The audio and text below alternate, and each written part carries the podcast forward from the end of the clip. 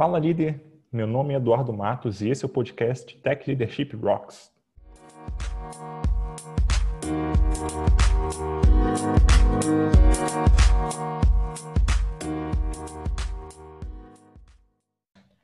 Hoje eu vou conversar com o Eduardo Matos, que é a minha versão que deu certo.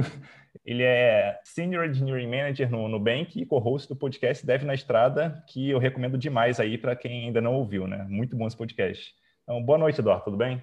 Opa, boa noite. E, cara, só queria dizer que foi foi paradoxal ver uma notificação sua no LinkedIn, né, quando você me chamou. Eduardo Matos mandou uma mensagem para você. Eu falei, ué, eu me, eu me mandei uma mensagem, não tô sabendo, né? Mas é, engraçado é, essas, essas coincidências de nome, assim. eu não sei se é você, cara, mas direto no Twitter eu recebo. Provavelmente não é porque o nome é Eduardo Matos Javier, mas sempre solicitando o meu username do Twitter é, para verificar o Eduardo J. Matos lá. É, mas, enfim, pô, prazer estar aqui. E tô, tô curtindo também, tô acompanhando o podcast, é, eu ouço com frequência, então tá sendo bem legal acompanhar esse projeto e, e estar aqui acho que é, é, é, bem bacana também. Eu agradeço o convite. Imagina, eu que agradeço. E você quer falar um pouquinho sobre o Nubank aí, para caso alguém não conheça, o que eu duvido muito, mas enfim, contar um pouquinho só para a galera é, conhecer um pouco melhor de, de quem está lá dentro, né? Claro, claro. É, eu só, só deixar um disclaimer aqui, eu, eu, acho que os assuntos que a gente for discutir aqui são muito mais sobre minha experiência do que de fato representando o Nubank em si, né? Mas dá para falar um pouco assim, acho que o Nubank é um dos, um dos maiores bancos digitais, talvez, do mundo, é, em termos de, de, número de usuários. A gente está com 25 milhões de, de customers nessa, desde o do, do começo do ano um crescimento vertiginoso, e além do cartão, tem empréstimo, tem é, no conta e, em breve mais coisas aí rolando para quem está por dentro desse mundo de fintechs que estão cada vez mais surgindo todo dia que passa. Né? Então, talvez o Nubank é um dos, dos mais mais no, não sei se eu não diria novos, né? Mas eu diria que mais despontou assim, né, dentro desse mercado. Então, é isso, assim, uma, uma prévia, um resumo bem, bem batido aí do, do que é o Nubank, né? Quando eu vejo é, conversas sobre liderança, um assunto que normalmente vem pouco na, nessas conversas, né, nesses em post, em blog, em, em, livros, é sobre facilitação, né? Então a ideia desse podcast aqui, desse episódio, é justamente a gente sair um pouquinho do, do eixo Rio-São Paulo ali e partir para uma para um assunto que é, eu acho que pode ser muito útil aí para vários líderes e tem gente que talvez nunca tenha ouvido falar, né? Então, a primeira coisa que eu queria te perguntar é o que, que você entende por facilitação? O que, que é facilitação para você? É uma ótima pergunta. Acho que tem, tem, tem várias, várias definições né, do que, que é facilitação, né? Mas eu gosto de uma que, que fala muito sobre você permitir que as conversas aconteçam, sabe? E eu acho que permitir que as discussões aconteçam, as conversas elas aconteçam, né? Então, de uma forma que seja engajado, que elas sejam engajadoras, que elas sejam, é, que elas permitam que as pessoas colaborem, né? E que mantenham um clima é, respeitoso e sadio assim entre as pessoas. Né? Então, eu gosto dessa definição porque tendo isso, eu vejo que a gente consegue alcançar os outros objetivos da facilitação, que é realmente a gente encontrar a melhor solução para algum problema, alguma uma discussão, ou sair de uma, de uma conversa com, com coisas definidas ou coisas que são claras para todo mundo. Né? Então, eu acho que, para mim, a, a, o básico assim, de entender o que, que é uma facilitação é, é isso, sabe? Permitir que as conversas fluam, né? E um negócio que eu, eu percebo, assim, que as pessoas às vezes nem nem se deem conta é que existem técnicas que a gente consegue usar na, nas trocas, nas interações ali que, que, as pessoas têm, que um time tem, que é, é, talvez vários times ali, pessoas têm, né? Que existem técnicas para que essa troca de informações ela consiga ocorrer de, de maneira que você consiga extrair muito mais lá no final, né? É, muito mais do que é, a gente conseguiria extrair se, se as pessoas só levantassem cada um seu o seu lado e tal, e enfim. É, então, existem técnicas para isso e é, eu enxergo muita facilitação ela entrando nesse ponto, né? De a gente conseguir ajudar essas pessoas a chegarem no objetivo delas talvez no objetivo que nem elas necessariamente saibam que têm. Sim, sim. Não, isso tem é 100% de razão. Acho que é, muito se fala, né, da, daquelas reuniões desnecessárias, daquelas, né, do, que isso, essa reunião podia ser um e-mail, aquela frase clássica, né? Ou até mesmo em processo de decisão, que as pessoas saem super insatisfeitas, né? depois de um, de um longo período ali sentadas, ouvindo e ou até brigando para serem ouvidas, né, dentro de uma conversa. Isso é muito comum em algumas, algumas empresas isso acontecer, né?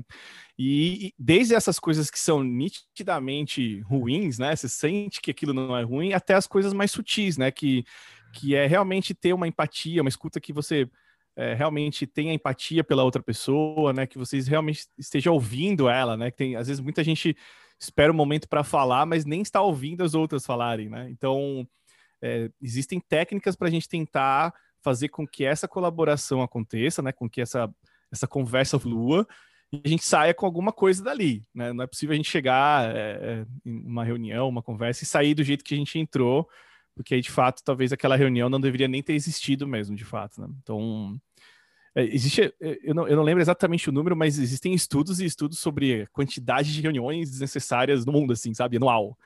É, eu não lembro o número, era um negócio super exorbitante, assim, de custo, né? sei lá, cerca de 5, 6 bilhões de dólares, não sei, algo, algo dessa magnitude, assim, do tempo que a gente gasta, às vezes, em conversas que não, não, não são produtivas, né? Que não geram resultado, né? Então, mais do que ser essa coisa da escutativa, que muita gente acha que facilitação é é aquela coisa de é, todo mundo entrar num clímax aqui, todo mundo chegar né, no estado zen da conversa, mas mais que isso, eu acho que é sobre eficiência mesmo, né? Sobre eficiência das nossas, nas nossas discussões, né? Nas nossas decisões. Né?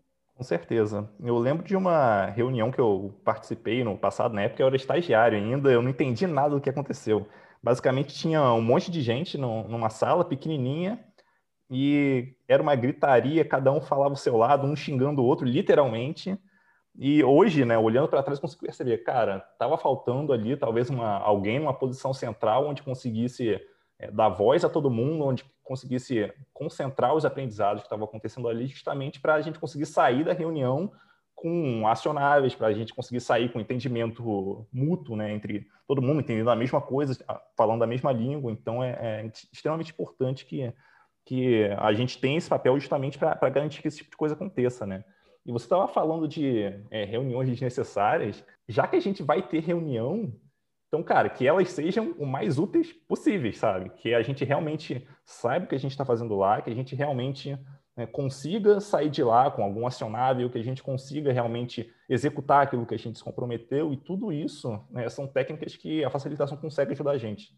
Sim, cara, com certeza. E, e e aí você trazendo isso, aí entra o papel de quem facilita, né? Acho que, qual que quais, quais são as, as responsas que a gente imagina com alguém fazendo esse papel, né? Então, na minha cabeça, quando você fala de guiar as pessoas, né, para a gente chegar num, num, em alguma coisa realmente que seja efetiva, produtiva, né, na conversa, eu acho que tem essa questão de, de como deixar a conversa segura o suficiente para todo mundo se engajar é, a gente inclua as pessoas nela, né? Eu acho que o engajamento vem com a inclusão, né? E, e principalmente, cara, eu acho que é, é, guiar no processo de aprendizagem e, e, decisão, né? Eu coloco as duas coisas, aprendizagem e decisão, porque às vezes em muitas reuniões a gente, ou muitas conversas, a gente também está aprendendo coisas ali, né? Então, ao mesmo tempo que algumas outras são mais para a gente tomar decisões. Então, decifrar que tipo de decisão, que tipo de conversa nós vamos ter ali é, é, é fundamental para quem tem papel né, de facilitador ali, o facilitador. Então, que, acho que com isso eu consigo pensar em ferramentas, em dinâmicas, em, em até propor uma agenda que a gente consiga tempo suficiente para discutir aquilo, porque a gente sabe que também, às vezes, tem decisões que elas tomam um tempo absurdo, porque a gente marca uma reunião para marcar outra reunião, para marcar outra reunião, e nunca termina esse ciclo. Então, o papel de quem facilita é cortar essa ineficiência da tomada de decisão também, sabe? De certa forma ali, de fazer com que a conversa ela consiga ir para um caminho que a gente não tenha mais objeções naquela decisão, sabe? Ninguém esteja desconfortável com aquela decisão, né? Então, é, não é um papel fácil, né? Você pode ver que parece muito bonito falar assim, mas existem muitas, muitas dificuldades para fazer isso acontecer, né? É uma coisa para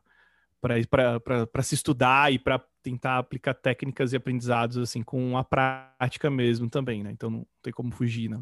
Você mencionou um ponto que eu acho assim fundamental, que é a questão do, da gente escolher é, é, o formato correto ali para a conversa que vai acontecer, né? Um negócio que eu vejo muito acontecendo é, sei lá, times fazendo retrospectivas e a retrospectiva ela sempre acontece ou sempre tem exatamente a mesma dinâmica, mesmo que o time queira resolver problemas diferentes em cada retrospectiva, que é um negócio que não faz muito sentido, né? Até talvez reuniões também passem por esse problema, sempre tem aquele mesmo formato, e mesmo que o problema não esteja sendo resolvido, e falta aí justamente, na minha visão, é, alguém olhando de fora, entendendo qual o problema que aquelas pessoas querem resolver e como que eu consigo montar uma estrutura para que essas pessoas se comuniquem de forma que elas consigam ter mais chance de resolver aquele problema que está ali, né? Então, se é um problema de passagem de conhecimento, como que eu consigo organizar isso aqui? Que é totalmente diferente de, cara, eu quero resolver o, o sei lá, eu quero escolher a melhor linguagem de programação para a gente usar. Isso é totalmente diferente de uma, uma dinâmica que eu usaria para disseminar conhecimento, que é totalmente diferente de uma dinâmica para, sei lá, resolver um outro tipo de problema. Então, cada problema que a gente tem acaba exigindo que a gente tenha tipos de dinâmicas diferentes aí também, né? Sim, sim, né? E eu acho que uma coisa que não muda, né, são os aspectos principais de, uma reunião facilitada, né? Existem, existe muito conteúdo sobre isso, mas tem algumas definições que eu, que eu gosto de usar até para quando eu vou criar algumas reuniões, que eu vou facilitar elas. Então, para mim, tem que ter muito claro o que, que a gente quer sair de lá, né? Qual que é o objetivo, assim, expectativa de todo mundo tá alinhada. Então, eu saber disso antes de facilitar uma reunião me ajuda a propor um, um formato que, que é o que você falou, né? Que bata com a expectativa e a gente consiga sair de lá de uma forma é, otimizada em questão de tempo e eficiência, né? A outra coisa que eu vejo também é se a expectativa das pessoas está igual também, porque eu posso preparar um formato mais bonito possível, é, mandar agenda para as pessoas, que é uma, uma prática também que acho que quem está ouvindo a gente pode adotar, né, de ter uma agenda da reunião, do tipo, ó, os cinco primeiros minutos a gente vai trocar uma ideia sobre como vocês estão, fazer um check-in das pessoas, né? Como é que vocês vêm para essa reunião? Como é que vocês estão? Tem alguma expectativa? Né? Uma introdução rápida. Depois uma, um próximo passo, apresentação do problema. O segundo é uma rodada de comentários. Depois a gente faz uma, uma coleta de propostas. Enfim, dá para pensar em vários, várias várias, vários formatos, né? Mas ter isso pré-estabelecido ajuda as pessoas a irem para a reunião sabendo o que elas vão enfrentar, sabendo o que elas vão lidar, o que, que, que elas vão, o que precisa delas antes delas chegarem para a reunião. Então, isso é o pré-work que a gente fala, né? Eu acho que de acordo até com a expectativa inicial da, da, das reuniões, já teve casos que eu mudei assim o formato na hora, assim. Eu vi que eu tinha uma expectativa, eu falei, ah, eu vim pensando em facilitar essa reunião porque eu tinha expectativa. As pessoas, não, mas a gente tá, a gente queria resolver outra treta, não era isso que a gente queria, não é esse o problema. Aí eu, tá bom, então vamos tentar esse formato aqui. Então, é, tive, tive, que me adaptar ali na, na hora, não é o melhor dos mundos, mas seria muito ruim eu continuar uma reunião com a expectativa errada das pessoas, né? Não, não faria nenhum sentido eu fazer aquilo. É, até tinha proposto, falar, ah, vocês sugerem que eu desmarque essa reunião, a gente volte então com essa expectativa alinhada. E as pessoas, não, vamos lá, vamos tentar fazer. É, e aí a gente tentou mudar o formato e, e seguimos adiante assim com a discussão. Né? Então, mais uma vez, acho que entra esse, esse lance da, de saber o propósito do que da, daquela conversa, né? o propósito da decisão e se adaptar à, à necessidade. Né? Uhum. Teve uma situação onde eu organizei uma uma dinâmica né, para a gente pensar em produto, para a gente pensar fora da caixa mesmo, fazer um brainstorming. Eu lembro que eu defini para essa dinâmica um período de tempo ali muito rígido para cada parte. Só que teve um momento onde o pessoal levou muito tempo para fazer um trecho ali que eu, sabe, eu esperava que o pessoal levasse muito menos. Então, uhum. é, essa é uma característica importante de quem está facilitando, né? De conseguir mudar as coisas ali para conseguir alcançar o objetivo, se necessário, né? Conseguir alcançar o objetivo é, que está se propondo ali. Então, o que eu fiz naquele momento foi, cara, o que, que eu consigo cortar daqui para frente, o que, que eu consigo reduzir para conseguir a gente conseguir finalizar e ainda assim ter os insights que a gente gostaria de ter no final. Então, essa é uma característica bem importante também da gente é, pensar aí. Não, não dá para escrever tudo em pedra e achar que tudo vai ser conforme a gente esperava. Então, em algum momento vai dar problema. É, não, com, com certeza, cara, com certeza. E um negócio que eu queria perguntar para você é o Normalmente, como que você faz para você escolher uma dinâmica para uma situação? Qual é o teu processo que você segue normalmente? É, boa. Eu, eu geralmente, partindo desse propósito, né, do, do, que a gente quer alcançar da reunião, do objetivo, tem algumas coisas que a gente precisa analisar também, né, para o formato, né, das, das conversas, né? Então, o número de pessoas é um negócio importante, né? Então, se você tiver um grupo de três pessoas, quatro, é muito mais fácil você propor uma dinâmica que seja aberta a comentários, uma rodada de, de comentários ou ou qualquer outro nome que a galera usa, né? Tem gente que usa essa lance da rodada de objeções, se alguém tem uma objeção com a proposta, vamos seguir em frente ou não. É, mas se o número for aumentando, e aí, aí fica mais complexo a gente fazer uma facilitação para um grupo de 15 pessoas, por exemplo, ou até 10, né? E aí, nesses casos, eu tento, eu tento imaginar, aí eu volto para o propósito, né? Se a gente quer construir uma proposta juntos ali, fica difícil, né? 10 pessoas terem oportunidade de falar e Existe até um, umas tabelinhas que você encontra na internet, assim, de se cada pessoa comentar 30 segundos numa reunião de uma hora e meia, ou seja, a gente tem cinco rodadas ou seis por cada para cada pessoa, né? uns cálculos meio assim, né? E aí eu tento usar esses materiais para falar, tá, a gente vai conseguir cinco rodadas de discussão, será que vai ser suficiente, né, para a gente sair ali com uma com alguma proposta? Né? Então, se sim, beleza, a gente segue com esse formato, se não, existem outros formatos de você quebrar esses, essas, esses grupos em grupos menores, né? Uh, e tentar fazer com que esses grupos é, sejam guiados ali com algumas restrições, né? Tipo, ó, a gente tem cinco minutos para discutir isso, vocês ao final tem que trazer uma proposta para o grupo todo e aí a gente discute essa proposta inteira para ver se há alguma sinergia entre, as, entre os outros grupos. Né? Então, existem tipos de, de, de, formatos que eles dependem muito do número de, de pessoas, né? Uma outra coisa também que às vezes a facilitação ela serve também para eu quero facilitar uma conversa entre duas pessoas e às vezes essas duas pessoas elas não não não estão conseguindo se, se conectar ou se comunicar de uma forma positiva. Eu já, já, já facilitei também conversas dessas, assim, né, de, pô, eu queria que você fosse com a gente lá, é, eu não estou conseguindo conversar com essa pessoa, ela também não, a gente não está se conectando. Então, aí nesse caso é, é um outro formato, né? É tentar propor algumas, algumas coisas, alguns acordos de conversa, né, no, no início. Então, olha, eu espero que vocês permitam que as outras falem, é, a outra pessoa fale até o final para você expor seu ponto. É, se você não entendeu, por favor, peça para a pessoa repetir ou tenta é, espelhar o que você recebeu, né? Esse, esse, essa técnica de espelhamento também é, é legal, né? Porque você ouviu e, e você reflete aquilo que você entendeu. Peraí, você está querendo dizer isso, isso, isso. E isso é, cara, é uma técnica muito simples, assim, só que ela ajuda a evitar a falta de, de da comunicação num nível absurdo, assim, sabe? Então, para quem facilita até grupos pequenos, é, é, interessante fazer esse exercício, né? A pessoa às vezes falou um negócio, você sente que o grupo tá meio confuso, assim, aí você tenta repetir aquilo que ela falou, né, baseado naquilo que você entendeu, e aí é, às vezes é revelador quando você às vezes recebe de uma forma que não é o que ela queria expressar, sabe?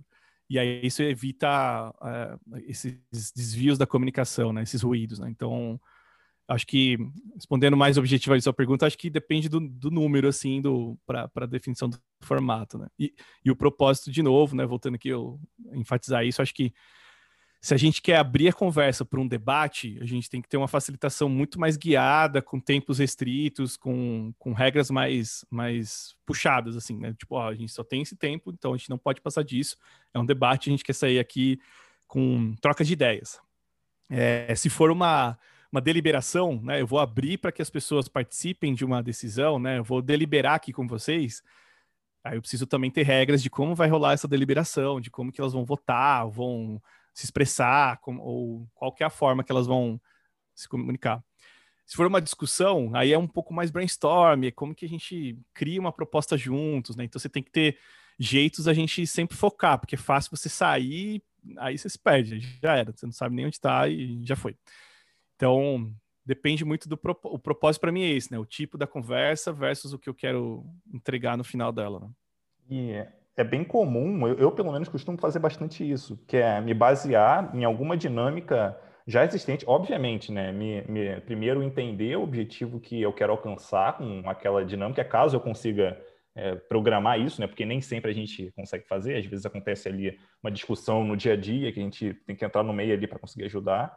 Mas quando uhum. eu consigo me programar, eu costumo usar algumas ferramentas para, cara, entendendo o meu objetivo, eu quero alcançar tal resultado. Então, quais tipos de dinâmicas eu consigo usar para alcançar isso. Então, enfim, tem sites para isso, eu vou colocar alguns na, na descrição do, do, do, do, podcast. Eu lembro um de cabeça aqui, que, por exemplo, o Session Labs, eu tenho aqui no, nos meus bookmarks. Então, o Session uhum. Labs, que é, tem uma série de dinâmicas lá, parece que eles estão sempre atualizando, e é sempre interessante, porque ele já até divide em relação a, a gerar insights, a, enfim, a, a vários tipos de, de, de, de problemas né, para você resolver. Então, ele já filtra, já permite que você faça um filtro ali para conseguir pegar a dinâmica talvez mais adequada ali, né, o tipo de dinâmica mais adequado. Boa. É, Boa. é bem isso mesmo, cara. E o outro ponto que você mencionou, que eu acho muito importante, né? E a gente já entra em questão de, de técnica ali, né? No, durante a, facilitação, que é a questão do espelhamento. E ela é extremamente importante, porque justamente você falou muito bem, né? Que é, para a gente garantir que a gente realmente está entendendo aquilo que está sendo passado. E existe também o, a parte reversa do espelhamento, né? Que é você falar alguma coisa e você pedir para a pessoa dizer o que ela entendeu, para garantir que realmente ela entendeu o que você quis dizer. Então, essa é, é, é uma baita técnica que a gente pode usar para garantir que o que está sendo dito ali está sendo entendido, pelo menos entre duas partes. Né? Você pode expandir isso para outras pessoas, mas pelo menos entre duas partes ali você consegue garantir, ou pelo menos maximizar a possibilidade da você garantir ali de que a, você realmente está entendendo. E, enfim, essa é uma técnica bem legal. E quais outras técnicas você consegue imaginar assim que a galera pode usar e que já deve trazer um bom resultado na, na, nas interações que tiverem no time? É legal. Acho que eu comentei um pouco do check-in ali, né? De, de, de permitir que as pessoas, quando cheguem naquela reunião, normalmente, principalmente agora, né, que a gente está vivendo um período de tudo online, então, às vezes as reuniões são muito encavaladas uma nas outras, né? A primeira dica aí, acho que nem é sobre facilitação, mas deixar um tempinho de respiro aí para as pessoas conseguirem beber uma água e chegarem mais tranquilas, né? Isso ajuda muito até na, no processo de tomar de decisão, na conversa, né? Mas uma, uma técnica, aí falando dentro da, da facilitação em si, eu acho que o check-in, ele é, ele é importante porque permite você, você como, como pessoa facilitadora, enxergar como as pessoas estão ali, né? Então, às vezes é revelador, você vê que, pô, tô, tô chegando cansado aqui, tô chegando estressado, ou, cara, tô chegando animado, animada, sabe? Então você começa, acho que nesse início você consegue ter uma, uma fotografia das pessoas, né? E isso você usar como ferramenta durante a discussão para entender que às vezes aquela pessoa realmente não está no melhor dia dela naquela conversa, né? Então o check-in é uma coisa legal. E também, assim como o check-in, check-out, né? É, o check-out para mim é talvez tão, tão importante quanto o check-in, porque eu, eu sei que ao final eu quero validar assim como é que elas estão saindo dessa conversa, né? Vocês estão saindo é, satisfeitos aqui nessa desse que a gente fez, né? Ou vocês acham que foi proveitoso, né? O que, que, vocês acharam dessa conversa, né? Então, além de servir como feedback para quem facilita, é, eu acho que é legal ter essa todo mundo sair com essa mesma noção de tarefa cumprida ou de, de não conseguirmos chegar naquilo que a gente queria. Então, o checkout é uma outra técnica que eu tenho usado bastante assim também, né, com a galera. Tem, tem, tem, uma, tem uma outra coisa que eu acho que é legal é, fazer também, que é quem, quem, facilita precisa guiar ali o processo de conversa, né? Então, para uma conversa correr, ela assim, inclusive, a gente precisa notar alguns sinais no meio dessa facilitação, né? Um dos sinais que eu vejo que acontece mais é o monopólio do diálogo entre algumas pessoas, né? E às vezes você tem aquelas pessoas que são menos tímidas, elas acabam tendo mais oportunidade ou se engajando mais em falar, né? Elas querem falar. Ou até mesmo aquelas que são é, diretamente envolvidas naquele, naquela conversa, elas querem participar mais, né? Só que isso acaba ocasionando essa, esse monopólio, tirando a oportunidade das outras pessoas falarem. Então, acho que é papel de quem facilita e uma técnica legal é começar a contar o número de interações, assim. Você vê, pô, essa pessoa já falou uma, duas, três. Pô, na quarta vez, a gente faz um pedido para o grupo. Ó, gente, essa pessoa está falando bastante aqui. É, tem mais alguém que queira contribuir? Acho que é um sinal que você manda para a pessoa do tipo, é, realmente, eu estou talvez monopolizando aqui. E, e dá um sinal para o grupo também, ó, vocês estão convidados a participar também da conversa, né? Se isso não resolver, aí você pode partir para uma técnica mais guiada ainda de, cara, a gente vai fazer uma rodada de consentimento aqui, ou uma rodada de cheque individual, né? Então vai passar por todo o grupo e a gente vai saber que cada grupo está tá, tá sentindo, cada pessoa do grupo está sentindo. Então você evita monopolizar esse, esse discurso. Essa pessoa tem um minuto para falar, agora é a próxima, né? Então é uma técnica que ajuda também a evitar esse monopólio. Né? E acontece, né, cara? Às vezes também tem a dinâmica da autoridade. Né? Às vezes uma pessoa presente ali, ela tem, ela representa uma figura de hierarquia ali no time ou na empresa. E aí isso acaba meio que todo mundo ficando meio assim, né? Já cria um ambiente não seguro. É, e às vezes a, a, pessoa nem quer fazer isso, né? Não é nem o intuito dela de, de causar isso, mas a autoridade acaba criando essa, essa divisão. Então, esse identificar isso também é trabalho de quem facilita e, e, e a ferramenta, talvez essa rodada ajude a quebrar isso, assim, né? Eu é, vou aproveitar esse último exemplo que você deu para citar um, um caso que aconteceu comigo uma vez. Eu era gestor de uma equipe, líder barra gestor ali da equipe, e é, eu tinha decidido junto com a equipe, né? A equipe estava começando ali a, a, se formar, né? Era uma, as pessoas já estavam na empresa, mas a equipe era nova. E a uhum. gente decidiu por usar, a gente experimentar Kanban, né? Então a gente usar Kanban ali pela primeira vez. Então todo mundo muito acostumado com Scrum, de fluxo ali por, por plane, então planning, sprint ali e tal. E Kanban é um negócio um pouco diferente. Aí, pô, vamos experimentar e tal, todo mundo é, concordou. Aí teve uma retrospectiva que por algum motivo eu não consegui chegar na hora. Então eu cheguei um pouquinho atrasado, tal coisa de 10 minutos, não cheguei nem muito atrasado. Quando eu cheguei, o pessoal já olhou assustado para mim, só 10 minutos atrasado. O pessoal olhou para mim e falou: a gente não vai usar mais Kanban, não, a gente vai usar Scrum. Mas o pessoal falou assim com uma, uma cara de, sabe, de, de medo assim. Eu, cara, tipo, será que eu estou causando esse medo para a equipe? É, então, só o fato de eu não estar ali, de é, deles não enxergarem aquela figura de autoridade próxima, eles conseguiam tomar uma decisão que talvez eles não tivessem coragem de tomar se eu tivesse ali. Isso me colocou, me deixou muito alerta para, cara, o que, que eu posso estar causando para o time, sabe, participando dessas reuniões. Será que eu realmente estou ajudando? Será que eu não estou? Será que eu estou deixando o pessoal confortável? Provavelmente, nesse caso, não. O que, que eu posso fazer a respeito disso? Né? Então, é, é um, um, negócio que, é, depois dessa experiência, né, eu, eu recomendo que todo líder faça isso pelo menos uma vez, é deixa a equipe tocar o processo sozinho para ver se sai alguma coisa diferente, para ver como é que eles interagem, para ver se eles conseguem lidar sozinhos com isso, porque pode ser bem interessante o resultado que vai sair dali. Muito bom, é. Eu concordo com isso também. E é, é, essa dinâmica ela acontece e a gente não consegue evitar ela, né, por mais que a gente seja é, tenha uma figura de liderança super engajadora ou que permita que as pessoas consigam colaborar, né? Isso é inerente a inerente ao ser humano, assim, né? Encarar isso como um, um ponto de um ponto de, de problema, né? No fim das contas, né? Mas uma coisa que você falou que eu acho que é interessante também, aí entra uma outra, talvez, não sei se uma dica, mas para, de repente, em algumas conversas, o ideal é que a pessoa que talvez lidere o time não seja facilitadora mesmo, sabe? É, talvez isso ajude a quebrar um pouco essa coisa do, da dinâmica da autoridade e colocar alguém facilitando a reunião e eu estou aqui também participando com vocês da conversa, né? Então, isso ajuda, né? Ter uma facilitação externa, ou mesmo, ou mesmo dentro do time, né? Alguém se oferecer que não seja só a pessoa que é líder, né? Então, isso é uma dica legal aí para alternar um pouco o papel de, de facilitação, de facilitador facilitadora, né?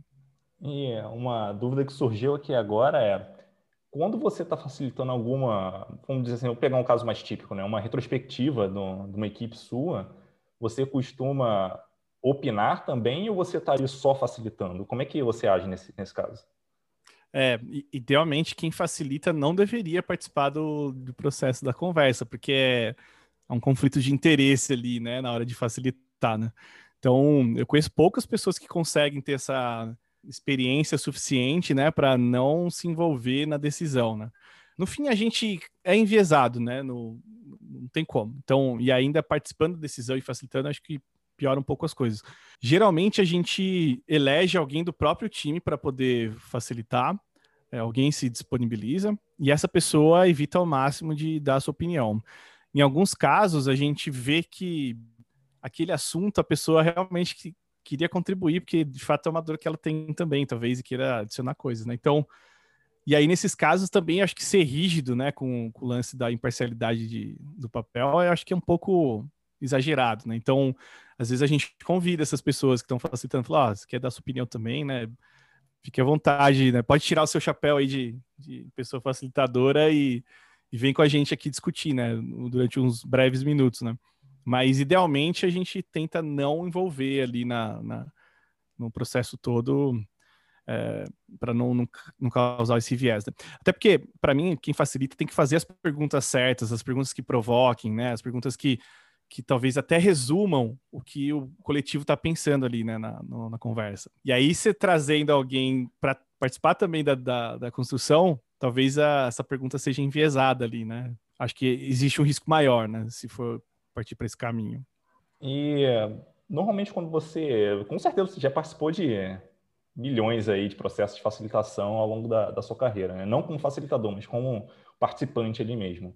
É, nas facilitações que você participou, você lembra do, dos principais erros que os facilitadores normalmente cometem? Enfim, você acha legal mencionar aqui?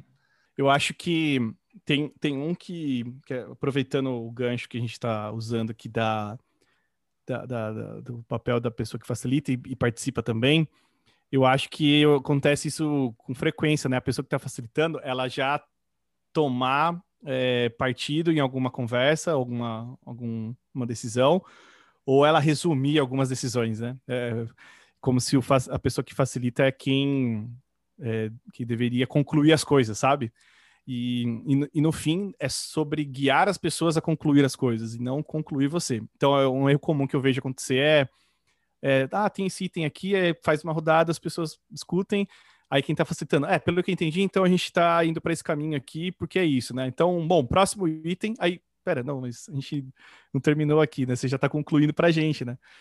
Então, eu acho que esse é um erro comum que acontece. Um segundo erro é não se preparar, cara. Isso é um negócio ruim, assim, né? A pessoa vai é escolhida como pessoa facilitadora ali, né, naquele papel e chega totalmente despreparada, assim, né? Então, na hora, fala, ah, deixa eu ver, eu vou, peraí, deixa eu fazer um board aqui. Calma, deixa eu, nossa, peraí, esqueci, deixa eu fazer. Não, cara, sabe, você, minimamente você precisa se preparar para uma, uma parada dessa e isso, isso acaba prejudicando toda, toda a conversa, né? Então, esse é um, talvez um, um segundo erro comum aí, né? E, e talvez um terceiro, eu acho que é é não se adaptar, né, à conversa. Às vezes você ir com um plano muito bem definido da facilitação e, e achar que é imutável, sabe? Do tipo, vai ser assim como eu planejei, que, sei lá, das, das facilitações que eu já fiz, assim, a, poucas foram concluídas da forma que eu imaginei no, no roteiro, assim, sabe? É, algumas saíram um pouco do, do, trilho e tudo bem, assim, é, é mais você saber que você ainda continua com com a objetivo de com o objetivo de chegar no fim da conversa com alguma coisa. É, se você teve que se adaptar no meio, o importante é manter os valores da facilitação, os princípios de, de engajar todo mundo, de deixar com que as pessoas colaborem e a gente chegar no resultado legal. Se tá cumprindo esse objetivo, tá tudo bem, sabe? Não tem problema não fugir da, do, do, do script né, definido. Né? Então, eu acho que é um erro comum, assim, né? Uma pessoa que tá mais do que já iniciante, ele indo para um sabe, para um meio do caminho, assim, de uma maestria na facilitação, é esse erro de seguir a risca, assim, tudo ser muito frio, muito seco, assim, né? Então, às vezes a pessoa, a gente faz uma rodada de, de conversa, a gente não chegou numa conclusão, mas a pessoa fala, hum, time box, time box, a gente não chegou numa conclusão. E aí já corta e fala, ah, vamos deixar isso aqui para outro dia, a gente resolve, mas, pô, mas será que mais uma rodadinha? E aí a gente pro... entrar em acordo que mais uma rodada a gente finaliza de fato, não resolveria já, sabe? Então, eu vejo que é um erro comum, assim, de, de querer fazer tudo seco, tudo no script, assim, né? Que até me apoiando aí nesse, né, nesse último comentário que você fez, né, eu ia citar justamente isso, né, essa parte de, né, do facilitador ou da facilitadora achar que é um rei ou uma rainha ali, né, que manda em tudo e que não faz muito sentido. E às vezes tem gente uhum. até que está facilitando, mas acaba fazendo, acaba ficando com medo de, é, de responsabilizar as pessoas que estão ali pela facilitação também. Então, não é porque é, você está no papel de facilitação que significa que tudo é responsabilidade sua. Não, responsabilidade também das pessoas que estão ali. Então, todos os participantes, eles, de certa forma, são co-facilitadores. Você está ali, obviamente, para ajudar na conversa, mas se por algum acaso as pessoas que estão ali decidem em ir por um caminho diferente, ok, as pessoas decidiram, elas acham que é melhor e tudo bem. Você ajuda as pessoas a seguir por esse caminho para conseguir chegar, alcançar no objetivo que, que elas estão se propondo ali a chegar, né? É, faz muito sentido. É, eu acho que aí entra o lance de você não ser, você não é um ser estranho ali, né? E você está fazendo parte ali daquele processo. Então, é, você está meio que pareando com essas pessoas para chegar numa solução ali, né, de alguma conversa. Acho que tem em mente esse espírito de colaboração também para quem facilita é crucial, assim, né? Essa, essa, essa escuta empática, mas também essa esse desejo de chegar em alguma conclusão de forma colaborativa ali, né? Com certeza. Esse é um assunto bem amplo, é, então eu queria terminar aqui te perguntando é, eu estou assumindo que a pessoa que está ouvindo a gente até agora, ela curtiu a ideia de facilitação e quer se desenvolver nisso, então, por onde você acha que a pessoa pode começar? Onde que ela consegue continuar aprendendo sobre esse assunto? É, muito bom. Existem alguns materiais né, que a gente encontra na internet, né, como acho que a maioria dos assuntos que, que a gente tem na, na, no toolset né, nosso de liderança, mas eu acho que Existem alguns cursos que você consegue ver sobre facilitação. Tem alguns institutos, por exemplo, eu sei que tem o, o Colib, Colibri, acho, se eu não me engano, que eles têm cursos de facilitação, de escuta, e você consegue, consegue desenvolver técnicas de fato, né, de facilitação. Existem, existem algumas ferramentas que eu acho que fazem parte da facilitação, né, que, por exemplo, a comunicação não violenta, que eu acho que é muito falada por aí, né, mas para mim faz parte também do processo de, de sair, num, entrar numa conversa e ter uma escuta empática, né? Você realmente entender os, os pedidos feitos ali, sabe? Os, os sentimentos que estão sendo envolvidos na conversa. Tem uma, uma frase que eu, eu gosto muito que o, o, um dos, dos, sócios ali da Target 2, que é uma consultoria de design organizacional, é, ele, ele diz que, para mim, acho que é muito marcante, que é quando você conversa com alguém, você está conversando com toda a bagagem dela também, né? Não é só aquele momento ali, não é só aquele, aqueles 30 minutos que você tem de frente com ela, né? Você está se conectando com ela de alguma forma e, e, o histórico dela, a bagagem que ela tem, todo, toda a bagagem de sentimentos, bagagem de emoções, é, até do próprio do dia ou até de anos, ela está envolvida naquela conversa. Então, só de pensar nisso já me dá um certo calafrio. Caramba, eu preciso me preparar para lidar com toda essa complexidade do ser humano, né?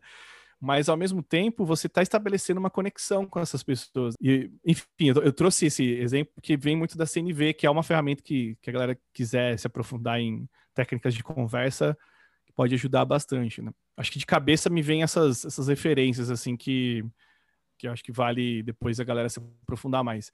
Tem um, um, um, post excelente que eu, eu acho que é do Alex. Uh, Alex, cara, eu esqueci o nome dele. Uh, eu vou tentar achar aqui, eu, depois eu te mando também. Mas que fala muito sobre uh, técnicas e, e, e, coisas que a gente pode usar, ferramentas e, e formatos de, de, facilitação. Ele pegou um compilado de mais de não sei quantos posts e agrupou tudo isso e fez um meio que um guia geralzão de facilitação, sabe? Eu uso ele como referência para várias coisas. É, é Matheus Fonseca, lembrei aqui, sabe? Digitando aqui no, no, no meu, na minha lista de links, lembrei aqui. É, mas é o Matheus Fonseca, ele, ele criou um post sensacional com, com essas técnicas e dicas que eu acho que vale compartilhar para quem está se interessando sobre o assunto também.